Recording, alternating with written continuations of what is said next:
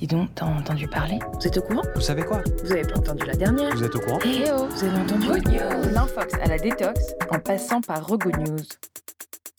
J'ai longtemps rempli des dossiers intitulés Affaires, avec des tonnes de propositions d'activités au vert aux alentours de Paris. J'ai aussi longtemps essayé de convaincre mon entourage à me suivre en balade à Nogent-sur-Marne ou d'aller cueillir des fruits rouges à Saint-Rémy-les-Chevreuses, plutôt que de passer notre dimanche sur nos canapés respectifs en tentant de se remémorer la soirée de la veille et en espérant tenir sur pied le lundi matin. Et puis, j'ai découvert Candice et son projet de redécouverte des richesses insoupçonnées aux portes de Paris. Grâce aux randonnées autour de Paris, j'ai enfin réussi à en convaincre plus d'un et à profiter des plaisirs simples de la vie comme écouter les chants d'oiseaux contre le frottement des blés à l'infini ou encore traverser un village bucolique en canoë. Quelques jours après ma première randonnée francilienne, je n'ai pas pu m'empêcher de contacter Candice pour en savoir plus sur cette initiative aventurière accessible à tous. Salut Candice Salut, merci beaucoup de me recevoir. Alors avant toute chose, sachez que cette émission est enregistrée en studio pour la première fois et en live avec notre invité du jour grâce à nos amis chez Extermitent Productions. Alors quelle est ta good news du jour? Eh bien déjà je suis ici, euh, je te rencontre et ça c'est chouette. Bah, merci, c'est partagé. Alors, aujourd'hui, j'avais très envie d'échanger sur ton initiative que je trouvais presque visionnaire quand on sait que tu l'as mise en place à quelques mois de cette crise sanitaire, puisqu'elle renforce l'idée des bienfaits d'une vie locale. Ou comment savoir apprécier ce qu'on a à portée de main plutôt que de toujours chercher refuge à des milliers de kilomètres de sa terre natale pour donner du sens à sa vie? Euh, oui, on comprend. c'est bon. Est-ce que tu peux nous raconter un peu comment tout a commencé? Ce que j'aime vraiment dans ma vie, c'est la grande randonnée. Je mets pas sur le même plan randonnée euh, trois jours et randonnée cinq semaines. Donc j'aime vraiment euh, cet aspect de randonnée cinq semaines et j'avais vraiment envie d'expérimenter euh, ce que c'était que de faire une boucle. Et en l'occurrence, mon rêve à moi, c'est d'aller faire le tour de l'île de Shikoku au Japon.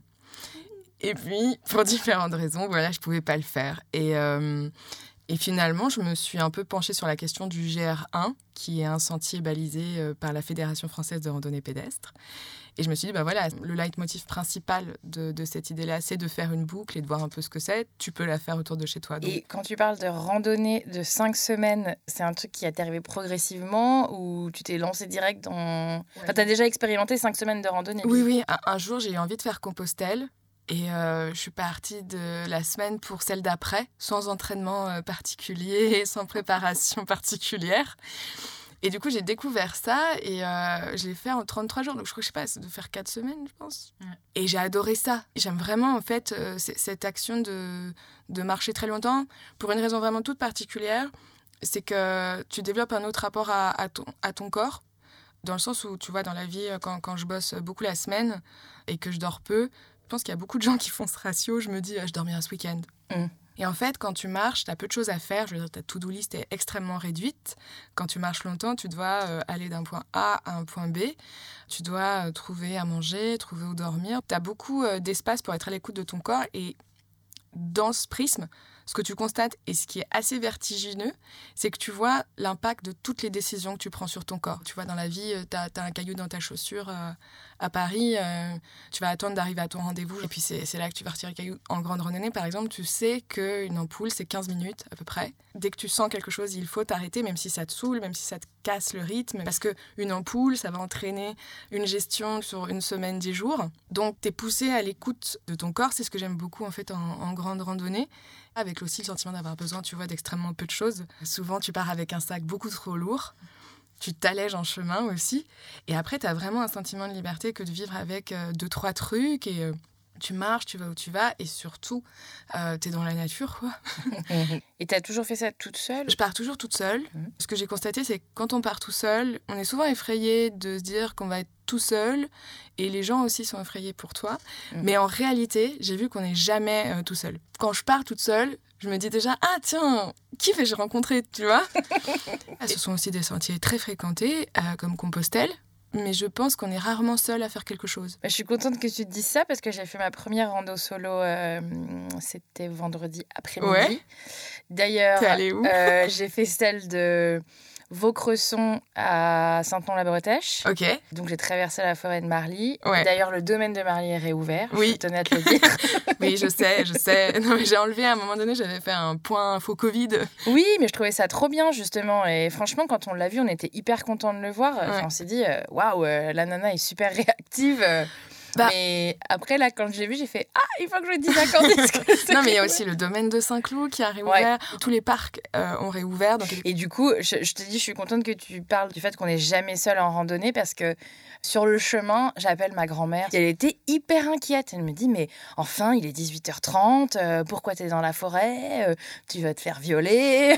alors ça, c'est un, un vrai sujet. C'est vrai que sur un bout de chemin, quand je me suis retrouvée toute seule, je me suis dit, bordel, euh, si il m'arrive quelque chose, effectivement.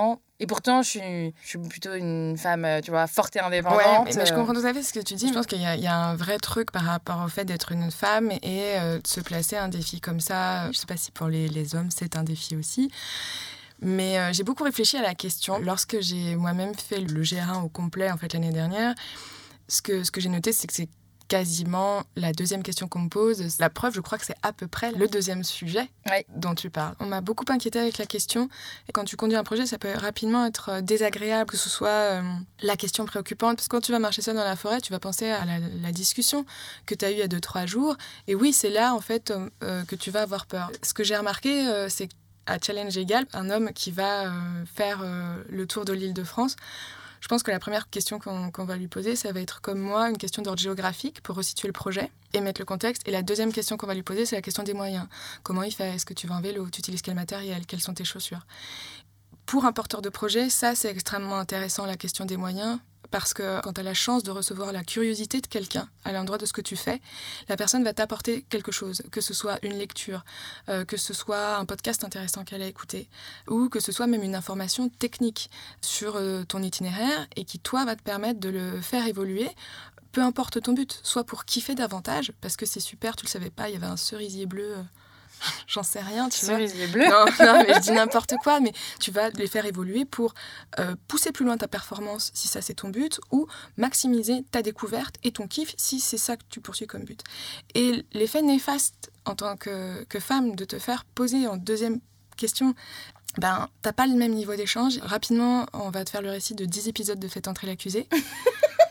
tu vas rapidement aller glisser sur euh, des débats et des échanges citoyens sur des questions euh, très lourdes comme la justice sociale, les conditions d'incarcération, les conditions de réinsertion, euh, l'éducation des parents, Internet, Trump, enfin voilà.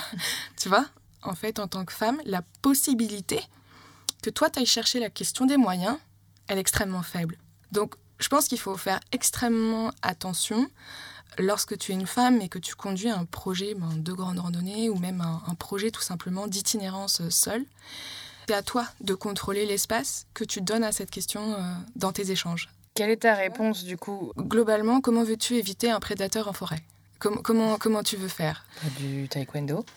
Bah, Après, je- bah, moi je suis ceinture noire de judo, peut-être que c'est ça aussi que je suis maître, j'en sais rien, tu vois. Je pense que ça, ça a des impacts aussi de faire le choix de ne pas le faire. Aussi, en fait. Bah oui. Et euh, ça entretient quoi dans la vie? Tu peux pas euh, kiffer dans la nature, tu peux pas avoir des grands projets d'itinérance euh, personnelle. Je trouve que ça aussi, en fait, c'est dangereux. Maintenant, la façon dont je le gère, c'est que j- j'essaye de laisser peu de place, en fait, à la question, à l'éluder. Quand tu as fait le GR1 et Ouais. que tu nous as préparé ce découpage, Mm. toi, tu l'as fait en entier? Moi, je l'ai fait en entier d'une traite. Ok. Mais en rentrant tous les soirs chez moi. Ah oui. Ouais. En fait, euh, il y, a- il y a des sentiers, par exemple, très fréquentés comme Compostelle. Et parce qu'ils sont très fréquentés, l'économie de l'hébergement se met en place autour. Ça veut dire que tu vas avoir accès à des logements qui vont être à un prix euh, de gîte pour les randonneurs et qui donc vont être euh, accessibles. Mais tu n'as pas cette structure d'hébergement autour de Paris.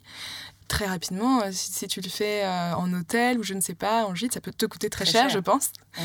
J'aurais pu aussi décider de bivouaquer, mais là, j'avoue, pour le coup, bivouaquer seul, euh, moi, je n'aime pas. Oui, ça me fait peur. Mais quand tu as démarré, tu avais déjà anticipé cette construction de plateforme? Non, non. À un moment donné, j'ai vu que ça intéressait, en fait, sur mon compte Instagram. En tout cas, mes amis euh, proches étaient assez étonnés, finalement, de voir que, que voilà, c'était pas loin, qu'on pouvait y aller facilement, que a priori, ce que je montrais, euh, c'était assez joli. Et ils me disaient, ah, mais c'est où celle-là? Etc. Je me suis dit, ok, je vais construire un, un microsite. En fait, c'est en deux parties. Il y avait la randonneuse qui avait envie de, de faire de la grande randonnée. Et euh, après moi euh, professionnellement qui avait envie de développer euh, un projet personnel avec ma vision et de se challenger pour se renouveler aussi. Donc j'ai appris un petit peu à coder, j'ai appris un petit peu à faire du graphisme, j'ai appris un petit peu plein de choses en fait. Ce que je voulais partager, c'est la sensation que, que, moi j'avais éprouvée en faisant ce sentier que je pouvais pas anticiper en fait euh, avant de réappropriation de, la nature mais aussi euh, un sentiment nouveau de liberté que je ressentais pas avant par rapport à la nature. Moi je me suis dit mais c'est fou quand même que ça fait dix ans que tu habites à Paris et jamais tu allais randonner et le nombre de fois où tu en avais marre, tu avais envie de respirer, tu avais envie de voir du verre et euh, tu as cultivé ce truc genre allez on souffle, on respire, c'est dans trois semaines que tu vas dans les Alpes. Mhm. Alors qu'en fait, euh, à 40 minutes, euh, je pouvais aller décompresser. J'ai probablement vécu fermé en me disant Oh là là, Paris, c'est la pollution, les gens sont pas sympas, il n'y a pas de nature, on voit pas de verre. Mais en même temps, il n'y a aucune carte, enfin, toutes les cartes plus ou moins de, de, Paris te montrent comment aller dans, dans, les musées, dans les espaces urbains, mais peu te montrent comment aller dans les espaces verts.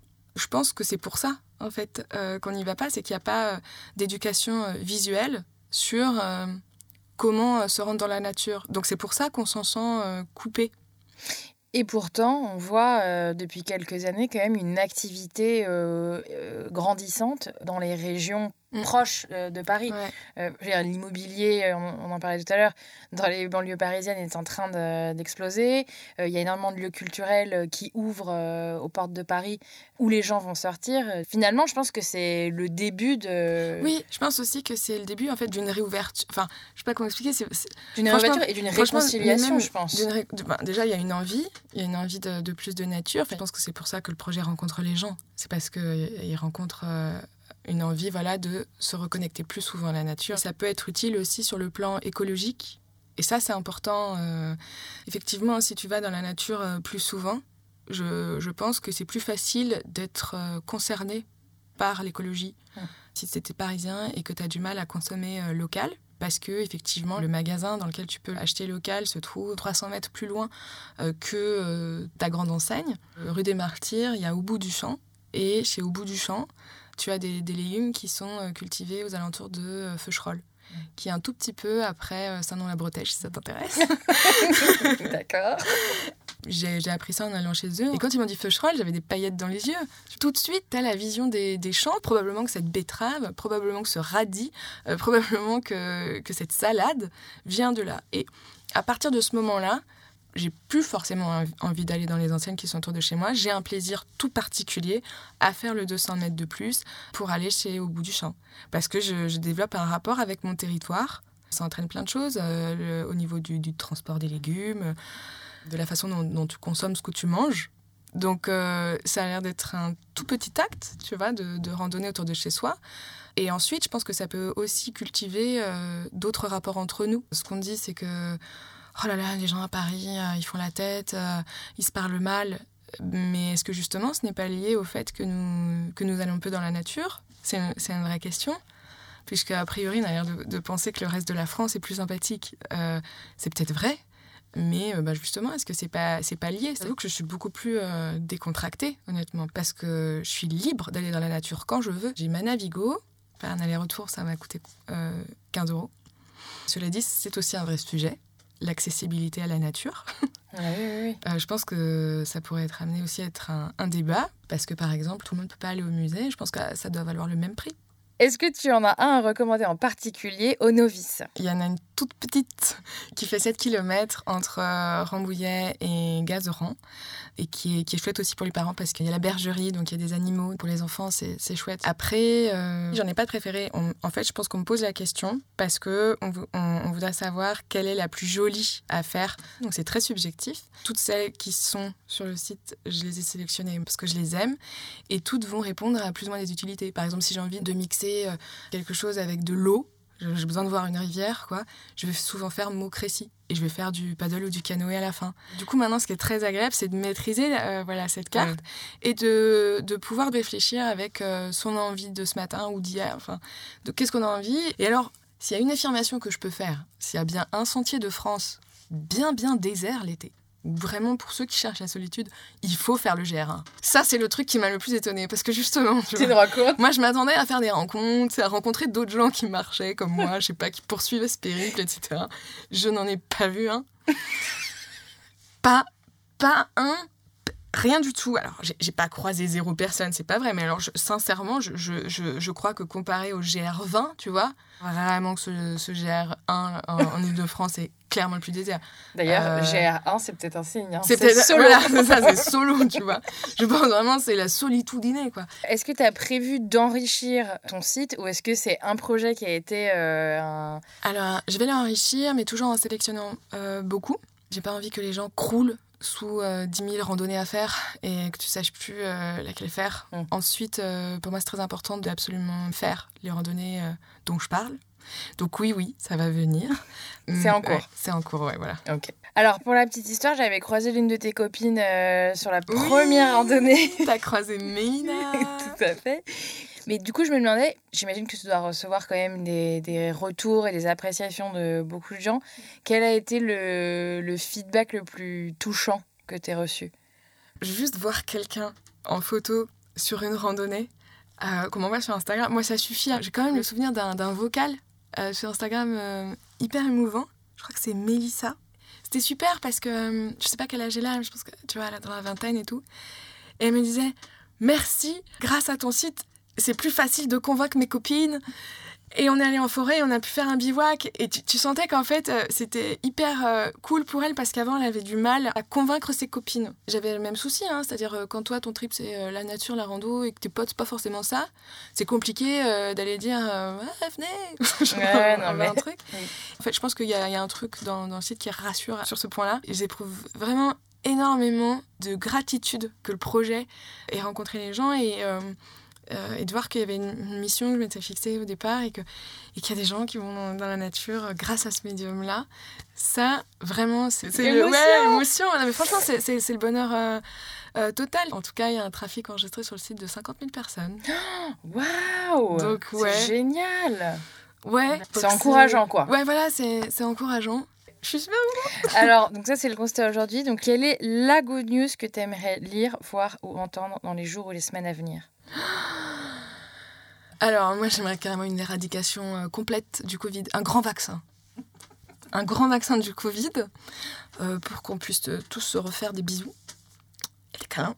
J'aimerais aussi qu'on ait trouvé une super solution pour euh, que les gens arrêtent de jeter leurs déchets sur les chemins, mais aussi dans les eaux. Je ne comprends pas que ça puisse euh, exister encore. euh. Les enjeux sont si importants. Eh bien, grâce aux randonnées autour de Paris, vous pourrez encore plus prendre conscience de ça, parce que se reconnecter avec euh, ce qu'il y a autour de soi et se reconnecter avec la nature, ça ne fait que du bien. Et peut-être qu'on se croisera au détour d'une randonnée. Bah, j'espère bien. Écoute, Rebecca, merci beaucoup de m'avoir accueillie. C'était super de pouvoir échanger avec toi. Et euh, oui, j'espère bien qu'on se croisera en rando. à bientôt À bientôt!